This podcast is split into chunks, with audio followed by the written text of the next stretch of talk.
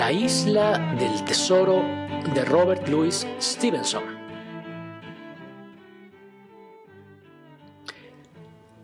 Parte primera. El viejo pirata.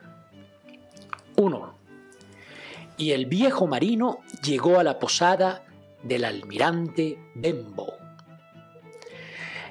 El squire Trelawney, el doctor Livesey y algunos otros caballeros me han indicado que ponga por escrito todo lo referente a la isla del tesoro, sin omitir detalle, aunque sin mencionar la posición de la isla, ya que todavía en ella quedan riquezas enterradas, y por ello tomo mi pluma en este año de gracia de 1700 y mi memoria se remonta al tiempo en que mi padre era dueño de la hostería almirante Bembo, y el viejo curtido navegante, con su rostro cruzado por un sablazo, buscó cobijo para nuestro techo. Lo recuerdo como si fuera ayer. Meciéndose como un navío, llegó a la puerta de la posada, y tras él arrastraba una especie de angarillas, su cofre marino. Era un viejo recio, macizo, alto, con el color de bronce viejo que los océanos dejan en la piel.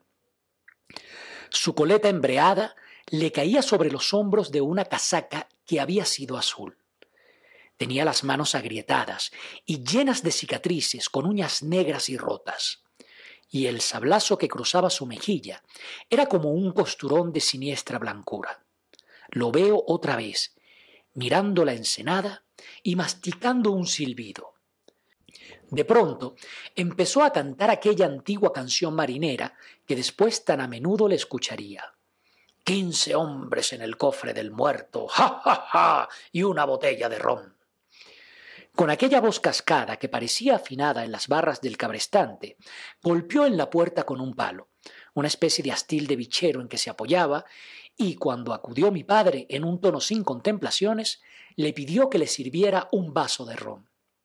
Cuando se lo trajeron, lo bebió despacio, como hacen los catadores, chasqueando la lengua y sin dejar de mirar a su alrededor, hacia los acantilados, y fijándose en la muestra que se balanceaba sobre la puerta de nuestra posada. Es una buena rada, dijo entonces, y una taberna bien situada. ¿Viene mucha gente por aquí, eh, compañero? Mi padre le respondió que no. Pocos clientes, por desgracia. Bueno, pues entonces aquí me acomodaré. ¡Eh, tú, compadre! le gritó al hombre que arrastraba las angarillas. Atraca aquí y echa una mano para subir el cofre. Voy a hospedarme unos días. Continuó. Soy hombre llano. Ron, tocino y huevos es todo lo que quiero. Y aquella roca de allá arriba para ver pasar los barcos. ¿Cuál es mi nombre? Llamadme, capitán. Ya, se me olvidaba. Perdona, camarada y arrojó tres o cuatro monedas de oro sobre el umbral. Ya me avisaréis cuando me haya comido ese dinero, dijo con la misma voz con que podía mandar un barco. Y en verdad, a pesar de su ropa deslucida y sus expresiones indignas, no tenía el aire de un simple marinero, sino la de un piloto o un patrón acostumbrado a ser obedecido o a castigar. El hombre que había aportado las angarillas nos dijo que aquella mañana lo vieron apearse de la diligencia delante del Royal George y que allí se había formado de las hosterías abiertas a lo largo de la costa. Y supongo que le dieron buenas referencias de la nuestra, sobre todo lo solitario de su emplazamiento, y por eso la había preferido para instalarse. Fue lo que supimos de él. Era un hombre reservado, taciturno. Durante el día vagabundeaba en torno a la ensenada o por los acantilados, con un catalejo de latón bajo el brazo, y la velada solía pasarla sentado en un rincón junto al fuego, bebiendo el ron más fuerte con un poco de agua. Casi nunca respondía cuando se le hablaba, solo erguía la cabeza y resoplaba por la nariz como un cuerno de niebla. Por lo que tanto nosotros como los clientes habituales pronto aprendimos a no meternos con él. Cada día, al volver de su caminata, preguntaba si había pasado por el camino algún hombre con aspecto de marino. Al principio pensamos que echaba de menos la compañía de gente de su condición, pero después caímos en la cuenta de que precisamente lo que trataba era de esquivarla. Cuando algún marinero entraba en la almirante Benbow, como de tiempo en tiempo solían hacer los que se encaminaban a Bristol por la carretera de la costa, él espiaba antes de pasar a la cocina, por entre las cortinas de la puerta, y siempre permaneció callado como un muerto en presencia de los forasteros. Yo era el único para quien su comportamiento era explicable, pues en cierto modo participaba de sus alarmas. Un día me había llevado aparte y me prometió cuatro peniques de plata cada primero de mes si tenía el ojo avisor para informarle de la llegada de un marino con una sola pierna. Muchas veces, al llegar el día convenido y exigirle yo lo pactado, me soltaba un tremendo bufido mirándome con tal cólera que llegaba a inspirarme temor. Pero, antes de acabar la semana, parecía pensarlo mejor y me daba mis cuatro peniques y me repetía la orden de estar alerta ante la llegada del marino con una sola pierna. No es necesario que diga cómo mis sueños se poblaron de las más terribles imágenes del mutilado. En noches de borrasca, cuando el viento sacudía hasta las raíces de la casa y la marejada rugía en la cala rompiendo contra los acantilados, se me aparecía con mil formas distintas y las más diabólicas expresiones. Unas veces con su pierna cercenada por la rodilla, otras por la cadera. En ocasiones era un ser monstruoso, de una única pierna que le nacía del centro del tronco. Yo le veía en la peor de mis pesadillas correr y perseguirme saltando estancadas y zanjas. Bien echadas las cuentas, qué caro pagué mis cuatro peniques con tan espantosas visiones. Pero, aún aterrado por la imagen de aquel marino con una sola pierna, yo era, de cuantos trataban al capitán, quizá el que menos miedo le tuviera. En las noches en que bebía más ron de lo que su cabeza podía aguantar, cantaba sus viejas canciones marineras, impías y salvajes, ajeno a cuantos lo rodeábamos. En ocasiones pedía una ronda para todos los presentes y obligaba a la atemorizada clientela a escuchar llenos de pánico sus historias y a corear sus cantos. Cuántas noches sentí estremecerse la casa con su ja ja ja y una botella de ron, que todos los asistentes se apresuraban a acompañar, a cual más fuerte por temor a despertar su ira. Porque en esos arrebatos era el contertulio de peor trato que jamás se ha visto. Daba puñetazos en la mesa para imponer silencio a todos y estallaba enfurecido tanto si alguien lo interrumpía como si no, pues sospechaba que el coro no seguía su relato con interés. Tampoco permitía que nadie abandonase la hostería hasta que él, empapado de ron, se levantaba soñoliento y dando tumbos se encaminaba hacia su lecho. Y aun con esto, lo que más asustaba a la gente eran las historias que contaba.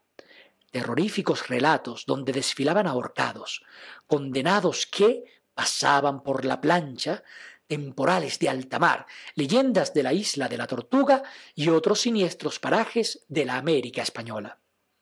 Según él mismo contaba, había pasado su vida entre la gente más despiadada que Dios lanzó a los mares, y el vocabulario con que se refería a ellos en sus relatos escandalizaba a nuestros sencillos vecinos, tanto como los crímenes que describía. Mi padre aseguraba que aquel hombre sería la ruina de nuestra posada, porque pronto la gente se cansaría de venir para sufrir humillaciones y luego terminar la noche sobrecogida de pavor. Pero yo tengo para mí que su presencia nos fue de provecho, porque los clientes, que al principio se sentían atemorizados, luego, en el fondo, encontraban deleite. Era una fuente de emociones que rompía la calma vida en aquella comarca. Y había incluso algunos de entre los mozos que hablaban de él con admiración, diciendo que era un verdadero lobo de mar y un viejo tiburón y otros apelativos por el estilo. Y afirmaban que hombres como aquel habían ganado para Inglaterra su reputación en el mar. Hay que decir que, a pesar de todo, hizo cuanto pudo por arruinarnos, porque semana tras semana y después mes tras mes continuó bajo nuestro techo aunque desde hacía mucho ya su dinero se había gastado. Y, cuando mi padre reunía el valor preciso para combinarle a que nos diera más, el capitán soltaba un bufido que no parecía humano y clavaba los ojos en mi padre tan fieramente que el pobre, aterrado, salía a escape de la estancia. Cuántas veces le he visto después de una de estas desairadas escenas retorcerse las manos de desesperación, y estoy convencido de que el enojo y el miedo en que vivió ese tiempo contribuyeron a acelerar su prematura y desdichada muerte. En todo el tiempo que vivió con nosotros no mudó el capitán su indumentaria, salvo unas medias que compró a un buhonero. Un ala de su sombrero se desprendió un día y así colgada quedó, a pesar de lo enojoso que debió resultar con el viento. Aún veo el deplorable estado de su vieja casaca, que él mismo surcía arriba en su cuarto, y que al final ya no era sino puros remiendos. Nunca escribió carta alguna y tampoco recibía, ni jamás habló con otra persona que alguno de nuestros vecinos, y aun con estos cuando estaba bastante borracho de ron. Nunca pudimos sorprender abierto su cofre de marino.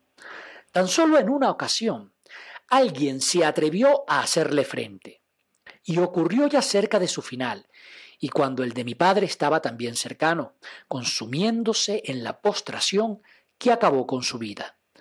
El doctor Livesey había llegado al atardecer para visitar a mi padre, y, después de tomar un refrigerio que le ofreció mi padre, pasó a la sala a fumar una pipa mientras aguardaba a que trajesen su caballo desde el caserío, pues en la vieja Bembow no teníamos establo. Entré con él y recuerdo cuánto me chocó el contraste que hacía el pulcro asiado doctor con su peluca empolvada y sus brillantes ojos negros y exquisitos modales con nuestros rústicos vecinos. Pero sobre todo, el que hacía con aquella especie de inmundo legañoso y espantapájaros, que era lo que realmente parecía nuestro desvalijador, tirado sobre la mesa y abotargado por el ron. Pero súbitamente el capitán levantó los ojos y rompió a cantar. Quince hombres en el cofre del muerto, ja, ja, ja, y una botella de ron. Y el ron y Satanás se llevaron al resto, ja, ja, ja, y una botella de ron.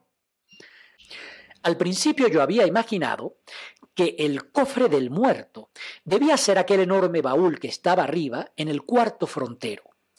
Y esa idea anduvo en mis pesadillas mezclada con las imágenes del marino con una sola pierna.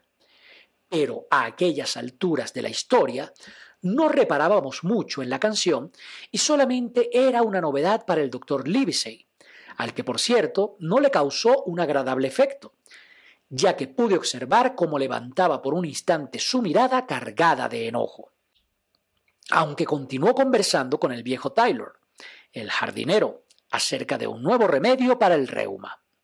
Pero el capitán, mientras tanto, empezó a reanimarse bajo los efectos de su propia música y al fin golpeó fuertemente en la mesa, señal que ya todos conocíamos y que quería imponer silencio.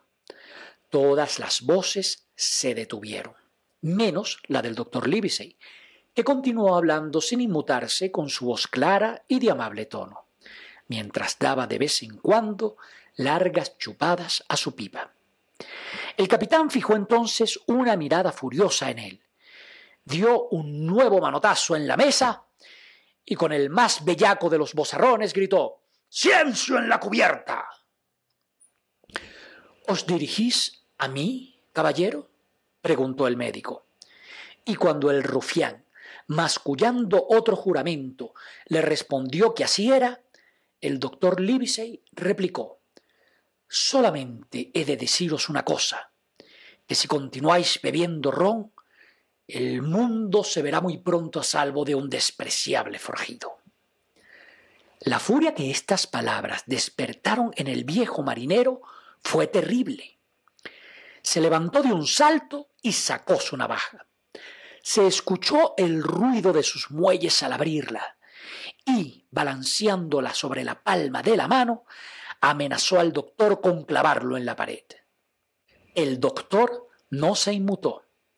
Continuó sentado y le habló así al capitán por encima del hombro, elevando el tono de su voz para que todos pudieran escucharle perfectamente tranquilo y firme. Si no guardáis ahora esa navaja, os prometo por mi honor que en el próximo tribunal del condado os haré ahorcar. Durante unos instantes los dos hombres se retaron con las miradas, pero el capitán amainó, se guardó su arma y volvió a sentarse gruñendo como un perro apaleado. Y ahora, señor, continuó el doctor, puesto que no ignoro su desagradable presencia en mi distrito, podéis estar seguro de que no he de perderos de vista. No solo soy médico, también soy juez. Y, si llega a mis oídos la más mínima queja sobre vuestra conducta, aunque solo fuera por una insolencia como la de esta noche, tomaré las medidas para que os detengan y expulsen de estas tierras. Basta. Al poco rato trajeron hasta nuestra puerta el caballo del doctor Livesey, y éste montó y se fue.